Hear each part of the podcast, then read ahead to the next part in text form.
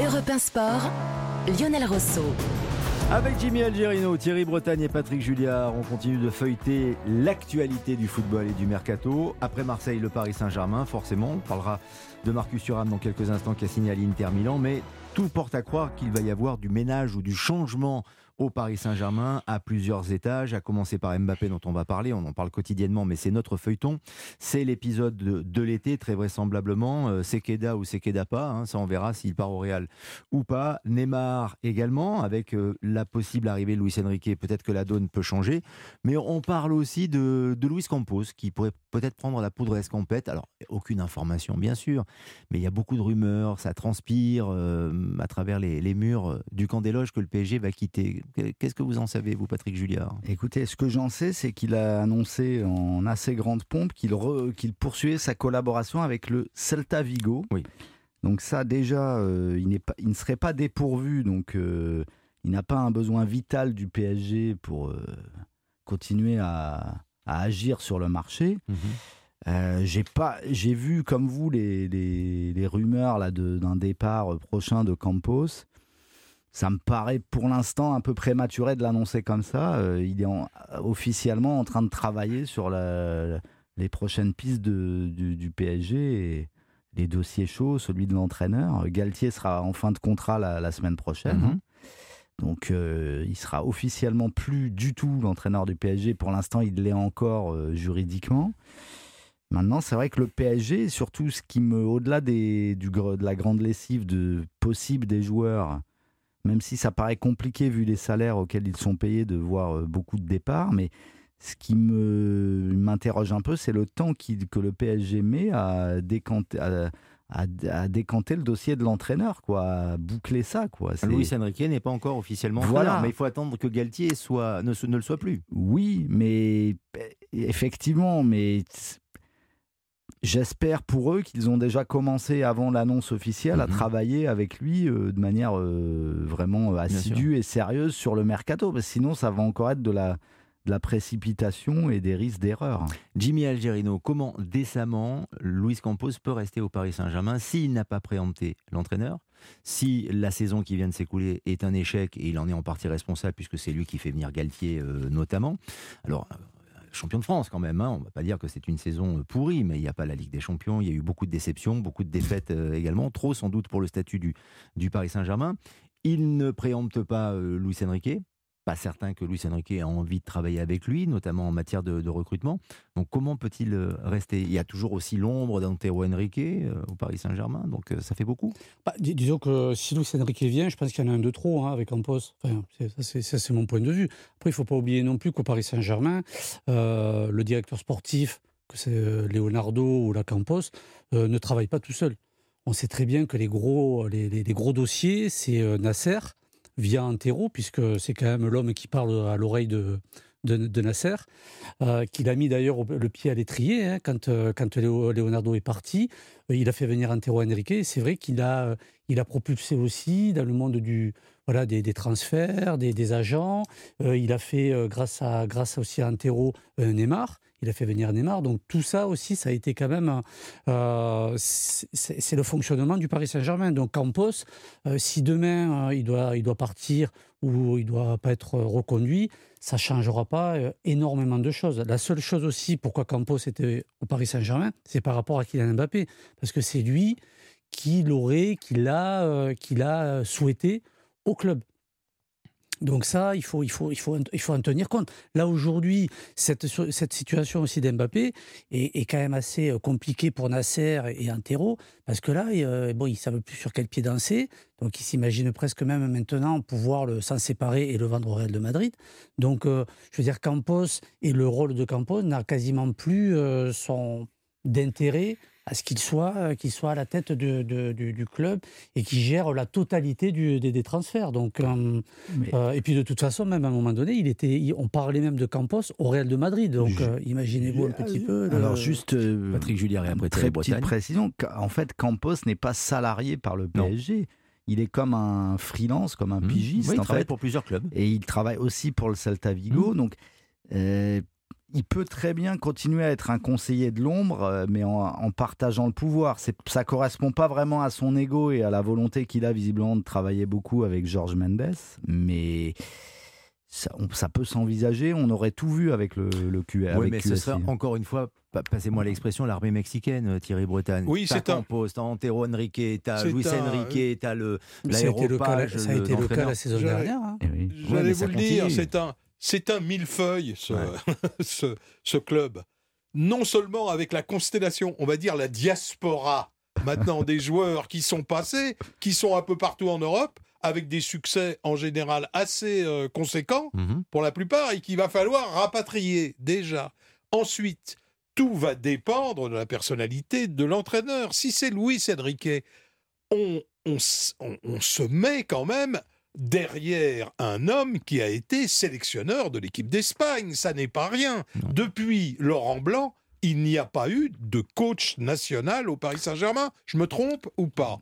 Non, Oui, non, Ancelotti, l'a pas été et Emery l'a pas Absolument. été. euh, Puis Luis Enrique, il a fait la, Enrique- MSN avec le Barça, il gagne la Ligue des Champions. Luis voilà. Enrique est, un, est un entraîneur euh, coté qui compte. Hmm. Et en plus, on voit une petite musique autour de lui, comme quoi on lui donnerait en quelque, en quelque sorte plus de pouvoir qu'aucun entraîneur n'en a jamais eu. Alors tout ça, c'est peut-être des mots, Hmm. mais si vraiment Antero Henrique avec un H revient, euh, Campos va se trouver euh, dans, le, dans le millefeuille, mais en plein milieu. Donc là, ça va être, euh, ça va pas être forcément viable pour Campos. En plus, moi, j'ai le sentiment que Antero Henrique va se remettre sur les dossiers importants. Il semble que ce soit lui C'est déjà le qui cas. est, hein. oui, qui est négocié. Bon, avec Kitike, c'est quand même pas brillantissime. Vitinha, il était à l'origine, semble-t-il, de l'arrivée de Vitinha. Bon, et euh, pour euh, euh, l'ancien Lillois, là, rappelez-moi qu'il y a toujours. Euh, Renato Sanchez, Ah. Renato Sanchez, il était oui. aussi derrière parce Mm. que il est toujours là sans être là tout, tout en y étant. C'est-à-dire il y a des personnages virtuello euh, réels qui réapparaissent au Paris Saint-Germain. On disait que c'était un millefeuille, mais en fait, c'est un labyrinthe, ce club. Et à un moment ou à un autre, normalement, Nagelsmann n'était pas l'homme de Campos. Il aurait dû être conforté par l'abandon de Nagelsmann. On disait que Nagelsmann avait été choisi C'est plus par Doha. que ça. Bon, c'est c'est à n'y euh, n'y rien comprendre. hein. On a l'impression de chercher une aiguille dans une botte de foin au niveau de la décision. L'avenir tranchera. On n'a pas trouvé le fil d'Ariane encore de ce Absolument. labyrinthe. D'Ariane Robben, Oui. Ah oui. bien sûr. Euh, Jimmy Algerino, vous voulez ajouter quelque chose sur le propos de Oui, oui, non, il ne faut, pas oublier, par exemple, que sur le mercato, je crois que c'était le mercato d'hiver, euh, Campos voulait, euh, voulait euh, certains joueurs voulaient faire, je crois même euh, faire venir Skriniar, et c'est Antero et au Qatar, on lui a dit, on lui a dit non. Donc ça, c'est vrai que c'est un millefeuille, mais en fait, c'est assez clair. C'est que les, les gros dossiers se, se Prêté à font Doha. À Doha via Antero et, euh, et Nasser. Et après, le directeur sportif qui est en place, que ce soit Leonardo, parce que ça a été le même cas, et euh, aujourd'hui Campos, sachant qu'en plus Campos, c'est quand même sur le, le souhait de, de, de Mbappé, Oui. eh bien, il gère éventuellement quelques, voilà, quelques, quelques transferts, quelques joueurs et éventuellement le vestiaire. Mais bon, cette année, quand elle a vu les grosses difficultés qu'a eu le club euh, sur la période post-Coupe du Monde, on ne l'a pas trop vu non plus monter au, au créneau pour défendre ne serait-ce que son coach ou même certains joueurs. Je fais juste un tour de table avant euh, d'arriver au Flash Sport et euh, ce qui nous préoccupe ou ce qui nous occupe l'esprit depuis euh, pas mal de temps maintenant, depuis une quinzaine de jours, c'est le possible départ de Kylian Mbappé, qui serait vendu vu la situation dans laquelle il, il a contraint le Paris Saint-Germain. Ce serait le PSG qui devrait le vendre, sans doute très vraisemblablement au, Real Madrid. Vous pensez, et je fais un rapide tour de table, vous avez deux trois mots vraiment pour pour justifier Thierry Bretagne qu'Mbappé va quitter le Paris Saint-Germain cet été? À l'instinct, comme Allez, ça. on va mettre Au une... métier, Thierry, au métier. euh, Au métier. Vous avez du flair, Thierry? Non, je ne crois pas. Il reste au Paris Saint-Germain pour pas. Thierry Bretagne. Patrick Julliard. Non, je ne crois pas, mais pas de son fait à lui, plutôt du fait du Real qui pourra l'avoir euh, sans indemnité euh, un an plus tard, enfin à partir de janvier. Et puis peut-être que dans sa tête, il se dit euh, finir sur le- les JO euh, à Paris, ça serait bien boucler la boucle. L'offre à Une 120 bonne millions manière de d'euros ou boucler la 140 millions d'euros du Real Non, Madrid, c'est trop bas. c'est trop bas. C'est trop bas. Mais 250, c'est trop.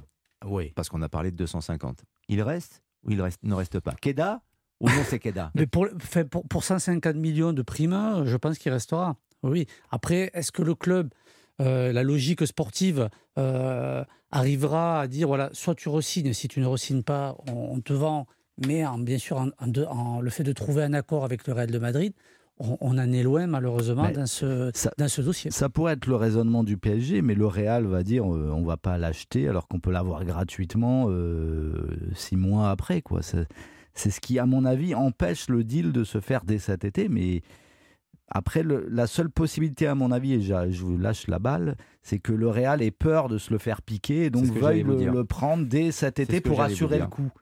C'est un que risque. l'émir- ou que l'émir enlève quelques, quelques chantiers euh, euh, au Qatar euh, auprès de la société de Pérez. De Pérez, oui. Enfin, Pérez avait l'air quand même très sûr de lui. Vous vous souvenez, quand il a ajouté Oui. cette petite notule qui évidemment a fait fantasmer tout le monde Oui, mais pas maintenant. L'année Hein prochaine. Voilà. C'est ce qu'il a dit. Bon, Ça corrobore ce on en a train de nous l'impression qu'ils ont quand même les cartes en main. Que ce soit Mbappé ou le Real, c'est quand même eux qui auront l'initiative, à mon avis. Moi, je. enfin, je me 20h34 trompe sur. Europe 1. Nos experts reviennent pour les grands débats. C'est l'heure du Flash Sport.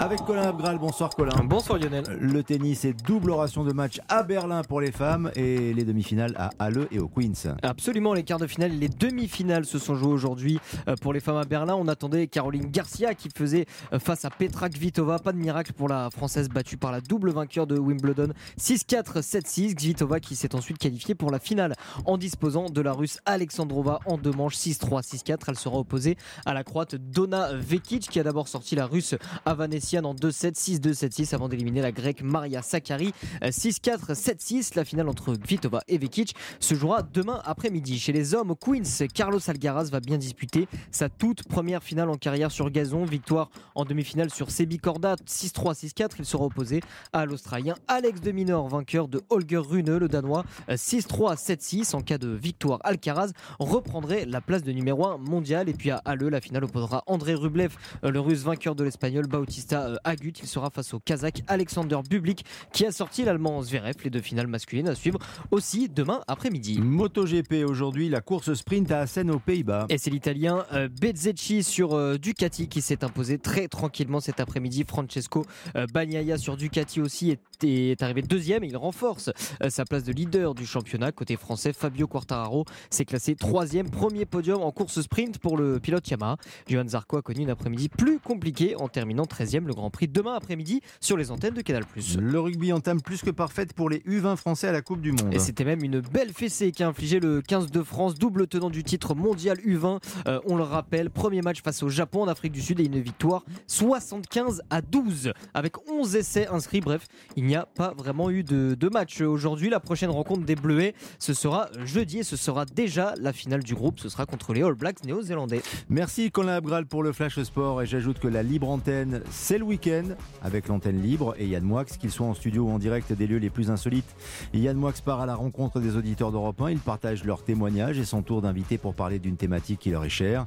Si vous avez euh, souhaité témoigner ou si vous voulez discuter avec euh, Yann Moix, laissez vos coordonnées en appelant Europe 1 au 01 80 20 39 21.